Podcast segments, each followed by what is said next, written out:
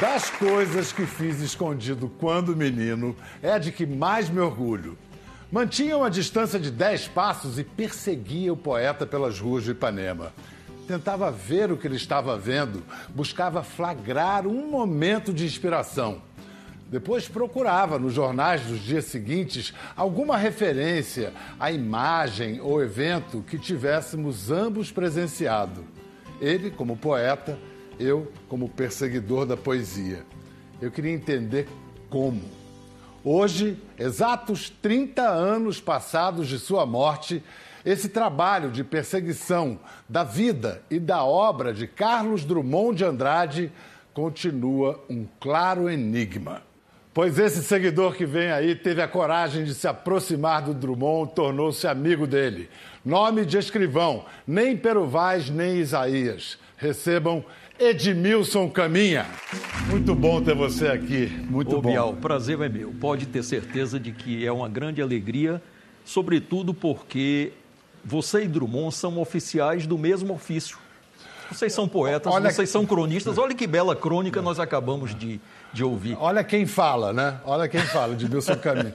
Como é que você tomou coragem e abordou o Drummond? Escreveu uma carta, presumo, né? É, a Bial, eu trabalho com a obra do Drummond, é, estudando Drummond, escrevendo sobre Drummond há mais de 40 anos. É, de onde se conclui que comecei muito cedo minha carreira de Drummondiano. Eu sempre tive uma, uma vontade muito grande de me aproximar dos meus, dos meus ídolos. Diferentemente de muita gente que diz assim: não, eu não quero conhecer as pessoas que eu admiro porque eu tenho medo de me decepcionar. Eu não, porque eles são, antes de qualquer coisa, humanos. Mas o Drummond era especialmente. Ele passava uma imagem especialmente arredia. É. As pessoas tinham medo de chegar perto dele, de incomodar o poeta. Havia uma reverência, aquela. Não, não, não incomoda o poeta. Isso era cultivado pelo próprio Drummond como uma espécie de mecanismo de defesa. Isso era uma barreira que ele, que ele criava para dispor de tempo para produzir a sua obra. Bial, o Drummond, com mais de 80 anos de idade, o Drummond escrevia três crônicas por semana para o Jornal do Brasil. Bial, você é cronista, você É, sabe o é que é que é não. escrever três crônicas toda Como é que semana você para o jornal. ultrapassou essa barreira? Eu comecei a me aproximar do, do, do- do Drummond por, por carta. É, a, a princípio. Ele respondeu a primeira Ah, carta Sim, sim. que- a Ele primeira carta que você mandou? Bial, ele respondia a todas as cartas. O, o Drummond era um correspondente exemplar. Ele não deixava carta sem resposta, nem que fosse para acusar o recebimento daquele livro de um poeta do interior do Mato Grosso que estava estreando e mandava para ele e tal. Então ele era de uma elegância, de uma fidalguia é. Mas já receber pessoalmente em sua casa, já já, Sim, sim. já vai uma distância. É, é- é verdade. É, eu eu é, quis entrevistar o Drummond na época em que ele ainda era muito resistente à ideia de, de- de conceder entrevistas. E, para surpresa minha, quando eu propus a entrevista, ele disse: Ah, eu, eu, eu estava no Rio de Janeiro. Ele disse: Ah, sim, então. Isso na segunda-feira. Ele disse: Quarta-feira, às 10 da manhã, aqui em casa. Está bom? Isso foi um susto para mim, porque o Drummond, em geral, ele marcava as, a- a- os encontros para entrevistas, em geral, ou na editora José Olímpio, ou na livraria Leonardo da Vinci, da Dona Vana. A gente tem uma era foto essa dessa, dessa entrevista, podemos ver? Pronto, É a Dona aí- Dolores ali do seu lado, você Exatamente. entre o casal. Dolores, Dona Dolores. Que eu- ano é isso, mais ou menos? Isso, 81.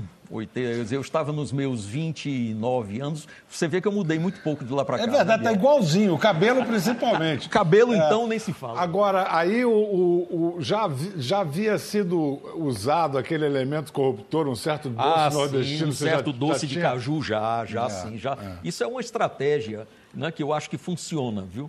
E eu tenho uma tia muito querida que é, é, é, fabricava esse doce de caju em Fortaleza, eu sou cearense, apenas para consumo da família. E esse doce nunca foi vendido. E eu disse, olha, mineiro, por definição, adora doce.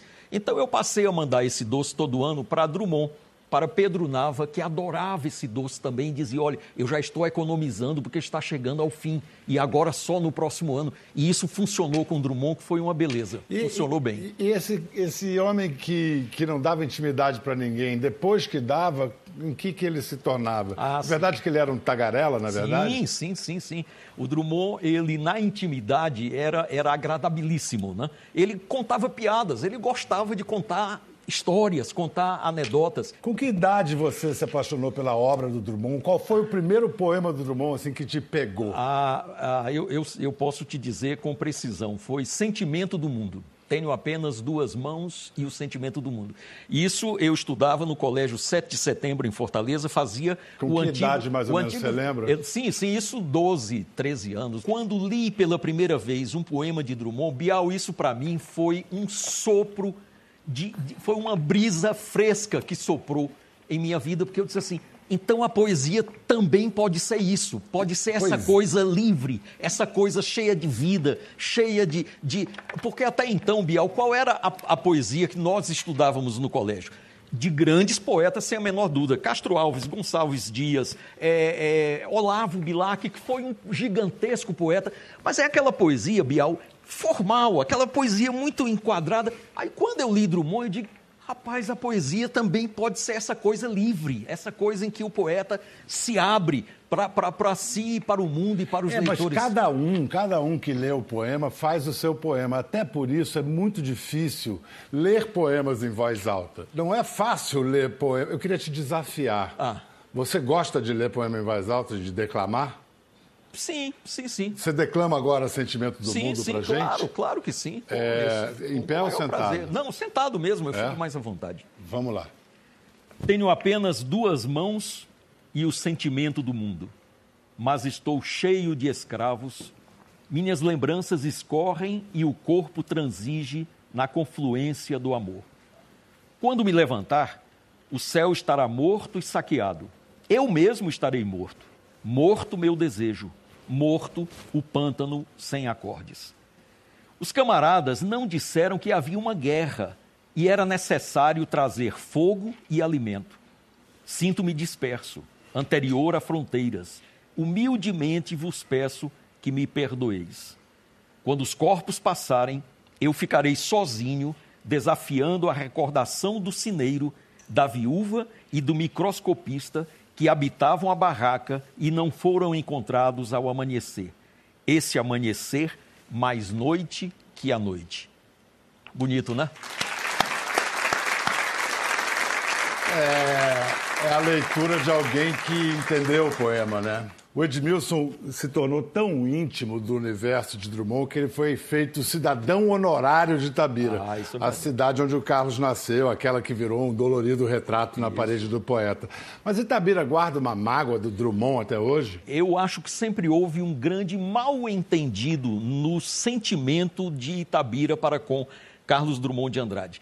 É, essa digamos, essa mágoa, esse ressentimento, é fruto, eu acho, de, de um certo é, é, é, desapontamento do Itabirano por achar que Drummond deveria é, estar mais presente à cidade onde nasceu. Mas, Bial, olha, já no livro Sentimento do Mundo, há um poema de Drummond que é um dos mais conhecidos e um dos mais expressivos do ser Drummond, que se chama Confidência do Itabirando. A gente está falando em leitura de poema em voz alta. Vamos ouvir o Drummond lendo Confidência do Itabirando, porque ele tem uma leitura seca, sim, como toda leitura que o Drummond faz de seus poemas.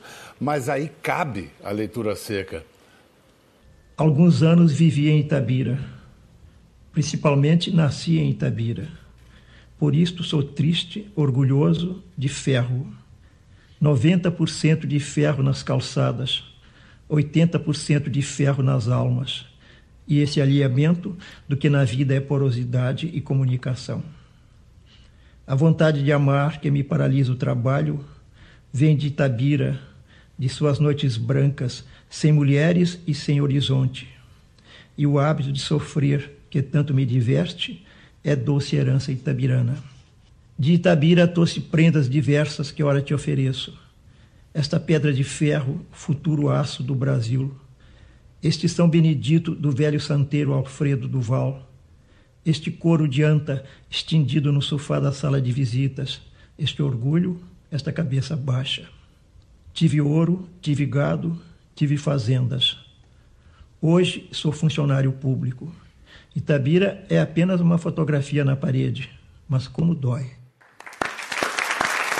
Biel. Este... Uma beleza de leitura do poema. Olha, olha, este Itabira é apenas uma fotografia na parede, mas como dói, este é o problema. Os itabiranos, eles não, eles não entendiam isso. Dizer, quer dizer que Itabira é, é só uma fotografia na parede e ainda se... por cima dói. Vem cá, mas né? como se isso fosse pouco Itabira. Pouco, exato. Eu, não, não e outra pouco. coisa, e outra coisa, ô Bial, essa foto de Itabira na parede eu vi inúmeras vezes. Ela, você entra no apartamento de Carlos Drummond de Andrade, à esquerda logo você via essa fotografia de Itabira na parede. Bial, você só põe na parede uma fotografia de algo que é importante para você. Vamos combinar que essa parede é a memória. Claro. E essa dor é amor. É amor, também, é a falta. É a saudade. É a, a saudade. É Itabira que não há mais. não há mais, exatamente. Bom, mas explicar a poesia também é que nem explicar a piada, né? Fica difícil. Vamos, vamos em frente. Eu quero saber o seguinte: você está com o seu terceiro livro sobre, sobre, Drummond, sobre Drummond. Sobre Drummond. Tem histórias maravilhosas nesse livro. Tem pequenas e grandes revelações sobre CDA, Carlos Carlos Drummond de Andrade. Por exemplo, ao citar um ensaio de Osório Couto, a gente aprende que Deus, meu Deus, por que me abandonaste se sabias que eu não era Deus, poema de sete faces, que Deus foi o personagem mais citado na obra de Drummond, seguido pelo Pai, com 40 menções, e que azul, sua cor preferida, é provavelmente a palavra que mais silencia os versos. A tarde talvez fosse azul, não houvesse tantos desejos, que é um verso também do primeiro poema do primeiro livro, alguma poesia, o poema de Sete Faces, que todo mundo conhece pelo verso Mundo, Mundo, Vasto Mundo. Se eu me chamasse Raimundo, seria uma rima, não seria uma solução. Poema que a gente ouve agora na interpretação do poeta, mestre e doutor Alcides Vilaça. Quando nasci, um anjo torto, desses que vivem na sombra, disse Vai, Carlos, ser goche na vida. As casas espiam os homens que correm atrás de mulheres. A tarde talvez fosse azul, não houvesse tantos desejos. O bonde passa cheio de pernas, pernas brancas, pretas, amarelas. Para que tanta perna, meu Deus? pergunta meu coração. Porém, meus olhos não perguntam nada. O homem atrás do bigode é sério, simples e forte. Quase não conversa. Tem poucos, raros amigos, o homem atrás dos óculos e do bigode. Meu Deus, por que me abandonaste? Se sabias que eu não era Deus, se sabias que eu era fraco. Mundo, mundo, vasto mundo. Se eu me chamasse Raimundo, seria uma rima, não seria uma solução. Mundo, mundo, vasto mundo, mais vasto é meu coração. Eu não devia te dizer, mas essa lua, mas esse cunhaque botam a gente comovido como o diabo. Valeu, professor! Aí, eu diria que é uma leitura limpa e que trabalha a serviço do, do poema, né? Porque são versos já com tanta carga que ele lê neutro e, e os versos se sobressaem. Verdade. É, no, seu, no seu livro, você faz uma revelação bastante surpreendente espantosa mesmo sobre o nome do poeta na certidão de nascimento. Exato. É, é, se descobriu, Bial, que nas, no original da certidão de nascimento de Carlos Drummond de Andrade, simplesmente não havia o sobrenome Drummond ele foi registrado sem o sobrenome Drummond, apenas Carlos de Andrade. E o Drummond só veio a saber disso aos 82 anos de idade. Imagine, em 1984, um advogado de Itabira, que havia sido é, tabelião em Itabira, é, descobriu isso e escreveu uma carta para o Drummond. E o Drummond dizendo assim: olha, respondeu a ele, a, a resposta de Drummond está no livro, disse: olha, você está me fazendo uma revelação, até hoje eu não sabia que eu não era Drummond na minha certidão. Drummond não tinha o nome Drummond. Não tinha o nome Drummond em sua certidão de nascimento. Isso é interessante, né? Esse negócio de falar de, de um poema favorito de Drummond é difícil, porque vai mudando ao longo da vida, né? Você tem. Depende da sua fase. Claro, claro. O meu, nos últimos anos, é um pequenininho que chama Cerâmica. que é, como é pequenininho, eu sei. Os cacos da vida colados formam uma estranha xícara. Sem uso, ela nos espia do aparador.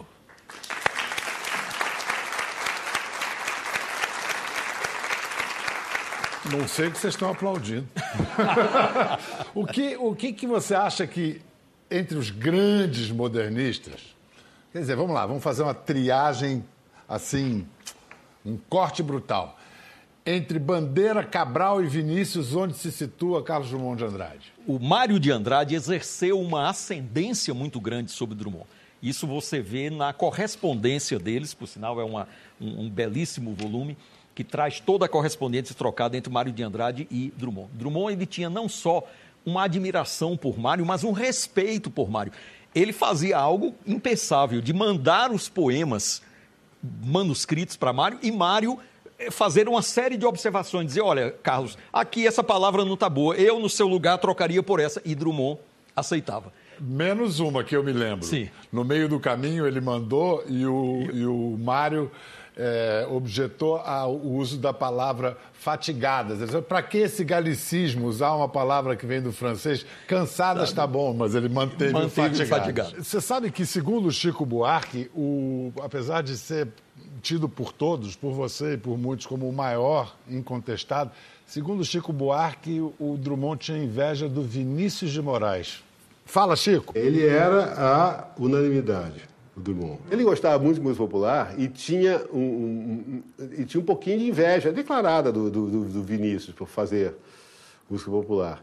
E, e, e, tinha certa vaidade assim de ser musicado. Eu faço uh, duas citações a ele, que eu me lembre de música, em música e tal, que é o poema Sete Faces e a, e a quadrilha. Vinícius é muito bem lembrado por você pelo seguinte: o Drummond tinha uma uma admiração por Vinícius, porque ele dizia, e ele me disse isso, ele dizia: de todos nós, o que vive a poesia é Vinícius de Moraes. Ele, é, eu senti assim como uma espécie, Biel, de frustração do Drummond dizer eu queria ser como Vinícius. Eu o, fun que... o funcionário público falando com aquela inveja, invejinha, né? Exatamente. Né? É. E o Bandeira. Ah, sim. É Bandeira, mais velho. Sim. É, agora, o, o, o, Bial, há uma coisa muito interessante. Olha, a admiração que Drummond tinha por Bandeira era tão grande que eu perguntei na entrevista, na longa entrevista que Drummond me concedeu, eu perguntei o seguinte, eu disse, Drummond, como é que você se sente com essa história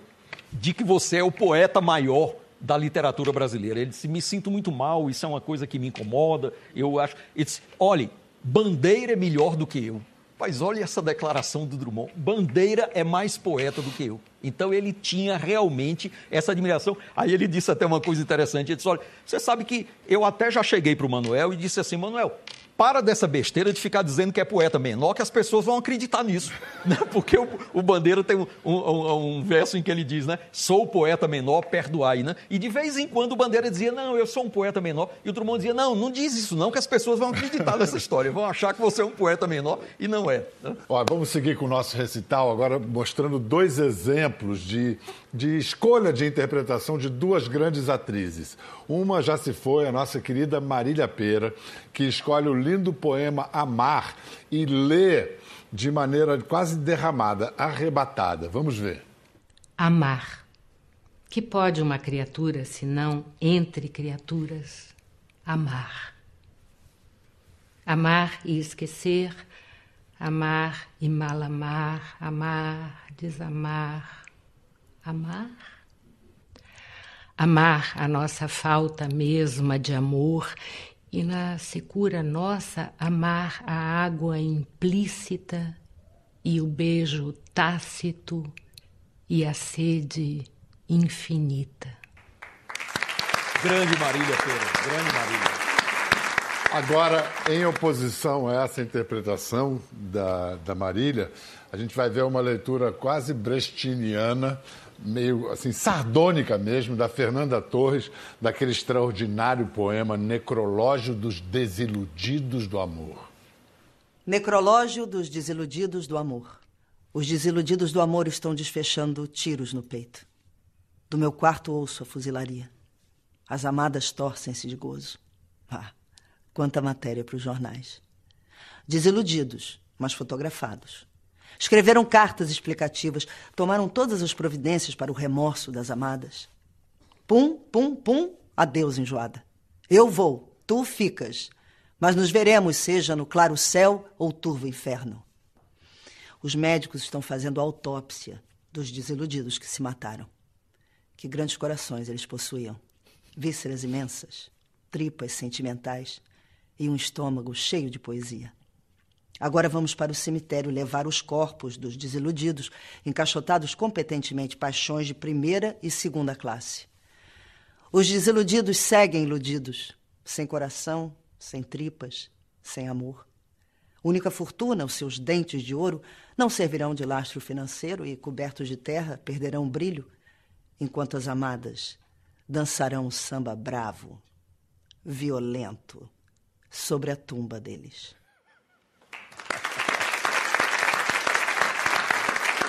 Você vê que a, aí aflora o tragicômico Sim. do poema na leitura da Nanda, né? Muito obrigado, Edmilson. Foi Bial, ótimo conversar contigo. Olha, eu digo para você, Bial, o seguinte: essa, eu, eu às vezes penso o seguinte: essa história de dizer que Drummond morreu há 30 anos, é, isso é uma grande mentira.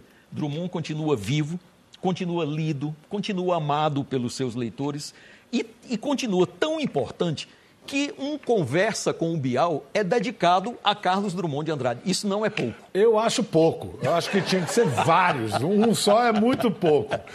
Olha só, tem que lembrar que esses é, poemas que estão aparecendo da Marília, daqui a pouco vai ser o Caetano, da Fernanda Torres. Eles estão disponíveis na internet. Isso é uma produção, uma produção do Instituto Moreira Salles. É só entrar na internet Exatamente. e assistir. Então assistam e mostrem para as crianças. Depois do intervalo, a história de Afonso Romano de Santana, poeta que fez o obituário de Drummond, só para encontrá-lo no cemitério vivo. E também Leda Nagli, apresentadora de telejornal tão encantadora que Drummond só quis dar entrevista para ela. Além de Humberto Werneck, cronista mineiro que está escrevendo a biografia de Drummond. É depois do intervalo e de Caetano Veloso lendo Elegia 1938. Elegia 1938. Trabalha sem alegria para um mundo caduco, onde as formas e as ações não encerram nenhum exemplo. Praticas laboriosamente os gestos universais. Sentes calor e frio falta de dinheiro, fome e desejo sexual. Heróis enchem os parques da cidade em que te arrastas e preconizam a virtude, a renúncia, o sangue frio, a concepção. À noite, se neblina, abrem guarda-chuvas de bronze ou se recolhem aos volumes de sinistras bibliotecas. Amas a noite pelo poder de aniquilamento que encerra e sabes que, dormindo, os problemas te dispensam de morrer. Mas o terrível despertar prova a existência da grande máquina e te repõe, pequenino, em face de indecifráveis palmeiras. Caminhas entre mortos e com eles conversas sobre coisas do tempo futuro e negócios do espírito. A literatura estragou tuas melhores horas de amor ao telefone perdeste muito, muitíssimo tempo de semear. Coração orgulhoso, tens pressa de confessar tua derrota e adiar para outro século a felicidade coletiva. Aceitas a chuva, a guerra, o desemprego e a injusta distribuição porque não podes, sozinho, dinamitar a ilha de Manhattan. Bem-vindos de volta. Agora estamos com outro mineiro, também poeta, que muito jovem foi ao Rio de Janeiro para conhecer Carlos Drummond de Andrade, levando todos os seus poemas. Afonso Romano de Santana. Como foi seu primeiro encontro com o poeta? É, eu morava em Minas. Minas é um lugar que tem eu já ouvi falar. Isso. Está e... onde sempre esteve, né? Isso. Ah, sim. E eu fazia aquela coisa de poeta principiante. Vou visitar o Drummond. Eu tinha 17 anos. E fui visitar o Drummond. Entrei no prédio onde ele trabalhava, no Ministério da, da Cultura. Palácio Capanema. De repente, ele veio andando e eu acuado dentro do elevador, ele olhando para baixo e eu olhando para cima. E o elevador subindo. E, e, e eu olhando para cima. O elevador subindo. Resultado. Fui até o nono andar, voltei para Minas e não falei com ele. Não falei com ele. Isso remete a uma coisa que ele explicou, que se chama o respeito que a pessoa tem pelo poeta. Né? Ele causava uma, uma, uma reverência, né? É, uma reverência, uma coisa estranha. E quando é que você ultrapassou essa barreira? Falou com ele? Nunca. mentira, Nunca. mentira. Fala a verdade, Nunca, poeta. Não, na verdade, eu comecei a me interessar pela poesia dele em 1921. Eu não era nascido, não. E o Drummond, resolvi, eu trabalhava num banco, e resolvi pesquisar durante um mês a vida dele de 1921 a 1930. Dos 19 anos. É, ele começou com 21 anos, né? É. E comecei a pesquisar e pesquisei tudo sobre ele. Era uma paixão que não tinha sentido, né? E... Como não tinha sentido? Claro que tinha sentido. Claro que tinha sentido. claro que tinha sentido. Na verdade, você tem uma história é, bastante insólita, porque o Zuenir Ventura, que editava o JB, pediu que você escrevesse o obituário do, do, do, do Drummond quando ele foi internado, muito doente. E depois você, depois de ter escrito o obituário, você o encontrou no cemitério, pois mas é. ele estava vivo. Vivo. Vivo? Vivo. Vivinho da Silva. No enterro de Julieta. E aí foi uma coisa, eu pensei comigo assim, se eu desse para ele o necrológio que eu fiz para ele, ele ia achar engraçado. Não é? Você pensou nisso? Pensei nisso. Eu não forneci ao Drummond o necrológio dele. E o Joseninho me escreveu depois e me pediu para fazer, quando o Drummond morreu, e pediu para eu escrever uma coisa sobre ele. Eu escrevi, evidentemente, e o JB, né, de, de saudosa memória, né, publicou isso. Vamos receber agora o cronista Humberto Werneck. E não é que o poeta nasceu sem Drummond no nome, você vê? Acabo de aprender isso. Que, que absurdo isso. Desde quando Drummond guia os teus passos, Humberto? Drummond guia meus passos desde que eu comecei a ler no colégio. Drummond é um poeta que, para mim, ele é menos uma referência literária do que uma coisa de vida. Drummond é um sujeito que disse as coisas que eu não dou conta de falar.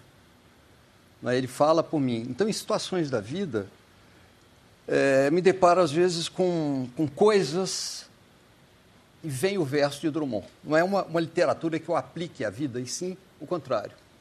Não é? Você vê uma, um determinado tipo de, de circunstância, de acontecimento, me vem não ser feliz, tudo explica. Sabe, vem... É, até hoje é assim? Até hoje é assim. E, e tem uma, uma, característica engraçada, assim, esse meu convívio com, com a obra de Drummond, é que à medida que os anos passam, e os meus já passaram numerosos, né? Uma releitura me dá uma coisa nova que estava ali e eu não sabia, fico até envergonhado. Onde estava eu que li esse poema tantas vezes é, que não vi? Então eu acho que a gente precisa viver para merecer toda a riqueza que está ali. Em que circunstâncias você conheceu o Drummond pessoalmente? Olha, foi uma peleja. A primeira circunstância foi um fracasso.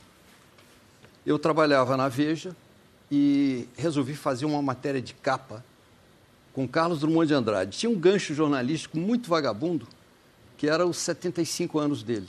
Isso foi, portanto, em 77. Aquela efeméride forçada. É, assim, é. 75 uma coisa meio... Não é uma data redonda. Não é né? redonda.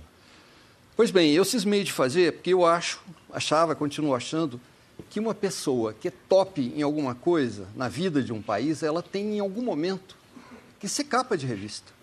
E, e até então não tinha havido uma capa de uma revista importante com Drummond. E eu me apliquei a isso, pedi a entrevista. É, tinha, eu tinha ali um, um padrinho fortíssimo, que era o Fernando Sabino, de quem eu era amigo, e, e que era amicíssimo de Drummond, assim, meio filhote dele. Né? Não consegui. Isso, é, da parte dele, esse, esse fechamento para a imprensa, para a reportagem, para mim houve um momento em que virou, que foi no ano de 80, 9 de julho de 80, morte de Vinícius de Moraes. Pois bem, no final daquele ano, ele manda um recado para Zuenir Ventura, que era o chefe da sucursal da Veja ainda. Diz assim: Olha, eu queria dar uma entrevista para você. O Zuenir desligou o telefone, é claro. Não é? Imagina, Drummond quer dar uma entrevista para você, né? Aí a pessoa chamou de volta e, e enfim, não era trote. Não era trote. Zueni fez uma daquelas matérias, de, de, aquelas entrevistas de páginas amarelas da Veja. E eu tive mais de um contato com ele, fiz mais de uma entrevista. E ele fez uma dedicatória linda no seu livro, né? Ele fez uma dedicatória, foi, foi uma coisa curiosa, essa dedicatória. Ele fez uma quadrinha assim, um exemplar de Humberto Werneck. Eu saí dali em, em, em transe, né? O Drummond fez uma quadrinha para mim. Minha obra completa? Falta uma palavra nascida do puro silêncio, alta expressão de toda a vida. Pois então, eu li esse negócio e fiquei de ego duro, né? Pensei, Drummond fez aí uma coisinha para mim e tal. E pela vida fora eu tenho encontrado pessoas, é, não muito, não há muito tempo, um cara foi às lágrimas quase. Drummond, olha o que ele fez aqui no meu livro. E me entregou, era idêntica à minha. E olha só, e essa, essa é uma coisa que. É, essa é uma coisa. A mesma. Mas vem cá, na intimidade, dizem que a coisa da timidez dele não era nada disso, que ele, quando começava a falar, era um tagarela. Ele falava, eu tenho a impressão que ele falava como maneira de você não perguntar. É. Tinha uma característica muito interessante que, é, para um repórter, isso é uma coisa ótima. Texto falado dele já era texto escrito era uma coisa de, de, de, você meio que transcrever. Tinha um senso de humor enorme. Ele fazia, ele fazia brincadeiras e. Eu me lembro que eu fiz de uma. De alto deboche também, né? Ele tinha um senso de. Ele fazia gozação com ele, é. né? que é coisa de gente inteligente. Você faz muito com você, Afonso? Sim. ele fazia. Eu faço primeiro a, a, a, boa sacanagem comigo mesmo, quem é que vai me superar? Né? Eu, o Carlos Luma de Andrade. Né? Ah. Então ele, ele, ele tinha essa, essa malícia. O, né? o peso de fazer a biografia, a gente pode esperar revelações? Um ano antes da morte de Drummond, eu escrevi uma carta para ele, fiquei embalado com aquela coisa de ele me receber, e volta e meia vinha ao telefone, conversava e tal eu propus a ele fazermos uma série de entrevistas, arranjar um temário, debulhar aquilo ao, lado, ao, ao longo de, sei lá, dois meses. E daí tirar um livro. E ele escreveu uma carta para mim respondendo. Primeiro começou com uma mentira, né? Eu pensei muito na proposta, não pensou coisa nenhuma, ele já sabia que ia negar, né? E ele diz ali que ele diz assim: a, a minha vida não teve acontecimentos. É. Ele repetia vida... muito isso. Repetia muito e isso. Ele, ele disse que era, tinha sido apenas um funcionário público com fumaças literárias. Agora, o desafio é esse, é contar, reconstruir a figura de, de Carlos Drummond de Andrade, um cara que não teve grandes peripécias, mas teve muito acontecimento, sim. E, sobretudo, o seguinte: é, o trabalho do, do, do biógrafo, no caso, é caminhar um pouco em cima do já sucintamente sabido, conversar muito com o Edmilson Caminha e debulhar um pouco o que já é conhecido. É, e, e talvez desconstruindo certas certezas criadas, essa fragilidade do poeta, eu acho que é uma, uma falsa presunção. Assim, não, não, não vejo um homem frágil. É, não é? Se engana quem pensa que Drummond era frágil. Eu acho que de forma alguma ele era frágil mesmo fisicamente. Aquele homem sequinho, aquela coisa. Há episódios na vida dele até de pugilato. Não é? O, ah, o Paulo opa, Mendes. olha a revelação aí. Olha, olha. Não, isso, isso é sabido. é? O é? Paulo Mendes Campos conta que uma vez entrou no gabinete de Drummond, lá no Ministério da Educação, encontrou o Drummond meio desalinhado, arrumando o cabelo, assim. Ele tinha acabado de dar uma porrada num cara que foi lá chatear e ele enfiou a mão no sujeito. Agora, olha só, esse negócio de fragilidade é preciso ser forte para escrever e publicar em 1928, no meio do caminho. No meio do caminho tinha uma pedra. Continua, Drummond. No meio do caminho tinha uma pedra. Tinha uma pedra no meio do caminho. Tinha uma pedra. No meio do caminho tinha uma pedra. Nunca me esquecerei desse acontecimento na vida de minhas retinas tão fatigadas. Nunca me esquecerei que no meio do caminho tinha uma pedra.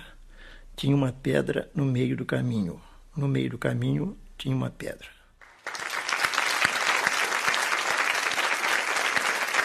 Sabe o que ele dizia desse poema? Como? O que, que, ele dizia desse ele poema? dizia desse poema que. Ele poema... fez um livro sobre isso, né? Exatamente. Ele reuniu as críticas, em geral contrárias, é? e publicou e expôs os seus críticos a essa vergonha né? póstuma. É.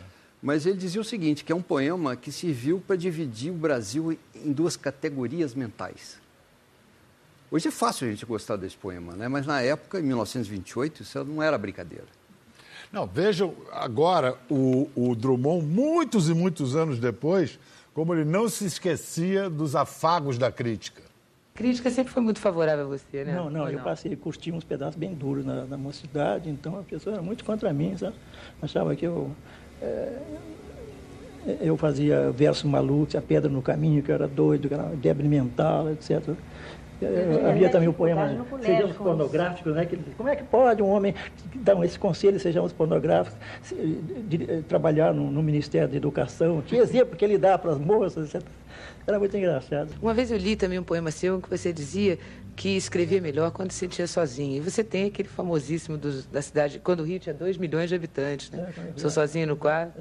É, é. é, é o problema da solidão, mas você não, sente solidão? Eu acho não, que não há, não há o que temer, né? Eu acho que minha vida é uma vida mais ou menos cumprida no sentido de, de, de eu já vivi um bocado de tempo. Então não tem nada assim para fazer mais. Eu não, eu não tenho que passar limpo, não tenho que mudar a vida, nem, nem adiantaria mudar.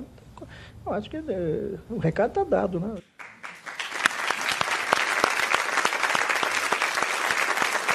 Essa foi uma das raras entrevistas de Drummond para a televisão. Ele escolheu para quem ia falar. Ele era encantado pela apresentadora, de fato encantadora, do telejornal Hoje. Ele só falava para ela. Leda Nagli. Leda, como é que você conseguiu essa façanha? Quem cantou quem? Como é que você ficou sabendo que tinha não. jogo? Ele não me cantou, não. não. Eu consegui o telefone da casa dele, liguei e ele atendeu. Eu falei, poeta, é o seguinte, eu sou mineira, é, faço aqui o jornal hoje. Aí eu assisto. Pois é, faço uma entrevista sábado, queria muito entrevistar o senhor. Aí você telefonou e ele disse sim. E a Maria Julieta estava lançando um livro. Aí ele falou, então posso levar a minha filha? Eu falei, mas é claro. Aí sentamos os três, Onde conversamos foi? longamente na José Olímpio. Na editora? Na editora. Eu entrevistei o Drummond, na verdade, duas vezes. Foi. A primeira. A primeira, que é que eu considero minha, uhum. né? Porque eu consegui, não contei para ninguém, Bial. Nem para Alice Maria. Você pegou uma câmera. Eu foi filme, não foi VT, foi não, filme. Não, foi, foi filme. Foi filme, CP. Roda projetor. É, é. é e você já intuía, claro, você tinha certeza que a entrevista já nascia histórica, porque ele nunca tinha falado. O que, que você lembra dos bastidores, assim, quando você chegou? Que, assim, aquelas, aqueles flashes Olha, de lembrança? eu assim. morri de... Eu, eu acho que eu fiquei petrificada, porque, imagina... Você não o parecia. Meu sonho, não, porque eu sou, eu não pareço na televisão, eu não pareço, mas assim, eu estou morrendo de medo aqui agora. Ah. Eu sou super, não, eu sou super complicada com isso. Mas na hora que liga a câmera e eu vou ter que trabalhar, é comigo mesmo, eu e ela, tudo bem, entendeu? Só que com o Drummond eu estava cheio de receio. Mas ele foi muito aberto, muito simpático. Ele não fugiu a nenhuma pergunta. É, nós falamos até de varize. Pois é, vamos ver essa ele parte. Não, não é o seguinte, não é que nós falamos. Você perguntou para ele se ele ia à praia, olha só. Ele responde. E a praia também você não vai, não? Ia, quando eu, eu tenho varizes agora, mas não vale a pena ir a parte. Eu não sou um espetáculo muito, muito empolgante, não, não. Tem tanta garota bonita lá, eu vejo quando elas passam, já me satisfaz. Você fala muito ao telefone, não? Eu sou bastante telefoneiro, não sei, não É? sei se existe essa palavra, né? Você já foi boêmio? Eu acho que foi, né? Porque eu tive uma cidade livre, né? Faz- fa- fa- passava as noites na rua praticando loucuras, né? Então eu acho que, que eu fui boêmio. Eu mereço esse título eh, no passado, né? Foi uma delícia. Foi uma delícia, não foi? Passava, passava a noite fazendo loucura, eu me lembrei do livro do Humberto, Desatino da Rapaziada. Ele fazia loucuras mesmo. Ele chegou a botar fogo na casa de umas moças. Como assim? Em Belo Horizonte. É assim, É? ele e o Pedro Nava, numa madrugada. Casa, aliás, de amigas deles. Um bando de moças, assim. Eles passaram, tocaram fogo no porão da casa para ver as moças sair de camisola. E não conseguiram. Ah, isso Poesia, é que é poesia pura. Poesia é pura. maravilhoso. Botar É. fogo pra ver a moça sair de camisola. Coisa linda. Agora, vocês viram que a Ju- Maria Julieta aparece rapidamente ali. E existe a versão, que muita gente concorda, de que depois da morte de Maria Julieta, ele entregou os pontos, morreu 12 dias depois. Todo mundo concorda com isso? Totalmente. É, Ele dizia que a Maria Julieta era a pessoa mais importante da vida dele. Sempre. Ele disse na entrevista também. Ele dizia Ah, e tem um bilhetinho depois, da, ele, ele voltando do, do enterro de Maria Julieta, ele fala assim, assim morreu a pessoa que mais amei na vida. Escreveu embaixo, fim. Com uma letra assim meio trêmula. né? Eu acho que ele sabia que ia morrer né, É. depois que ela morreu. Ele tinha uma. Ele era muito apaixonado por ela mesmo, muito, né? Era filha querida, todo o amor dele estava ali. Ele pediu à médica, né? Ela veio assim, "Pô, eu poderia lhe dar aqui algum... Ele falou assim, não, eu quero que a senhora me receite um infarto fulminante. Ela morreu muito nova, né, Pedro? Acho que 59 anos, né? Não tinha. Maria Julieta. Muito nova, moça ainda. A Leda, na, na outra entrevista com- que fez com o Drummond, tem, eh, o poeta lê o belíssimo soneto O Amor e Seu Tempo, aquele que é amor é privilégio de maduros estendidos na mais estreita cama, e ainda conclui a leitura corrigindo o fim do poema. Amor e seu tempo. Amor é privilégio de maduros estendidos na mais estreita cama, que se torna a mais larga e mais nervosa, roçando em cada polo o céu do corpo. É isto, amor, o ganho não previsto, o prêmio subterrâneo e coruscante, leitura de relâmpago cifrado, que, decifrado, nada mais existe valendo a pena e o preço do terrestre, salvo o minuto de ouro do relógio minúsculo vibrando no crepúsculo. Amor é o que se aprende no limite, depois de se arquivar toda a ciência herdada e ouvida. Amor começa tarde. Bem, eu faço uma retificação. Amor não começa tarde. Amor se apura com o tempo. Essa é a verdade. Porque quem não amou na mocidade, ou não amou desde a infância, não merece se amar na, na madureza. Que maravilha! Nem eu tenho esse pedaço. Que maravilha! Maravilha, que maravilha. A gente falou há, há pouco é, desse homem que disse que, que teve uma vida sem acontecimentos. Ele, inclusive, diz assim. Para o Geneton, na última entrevista dele, eu fui um burocrata, um jornalista burocratizado, nenhum lance importante na vida. Disse também, escreveu: escrever é triste, impede a conjugação de tantos outros verbos.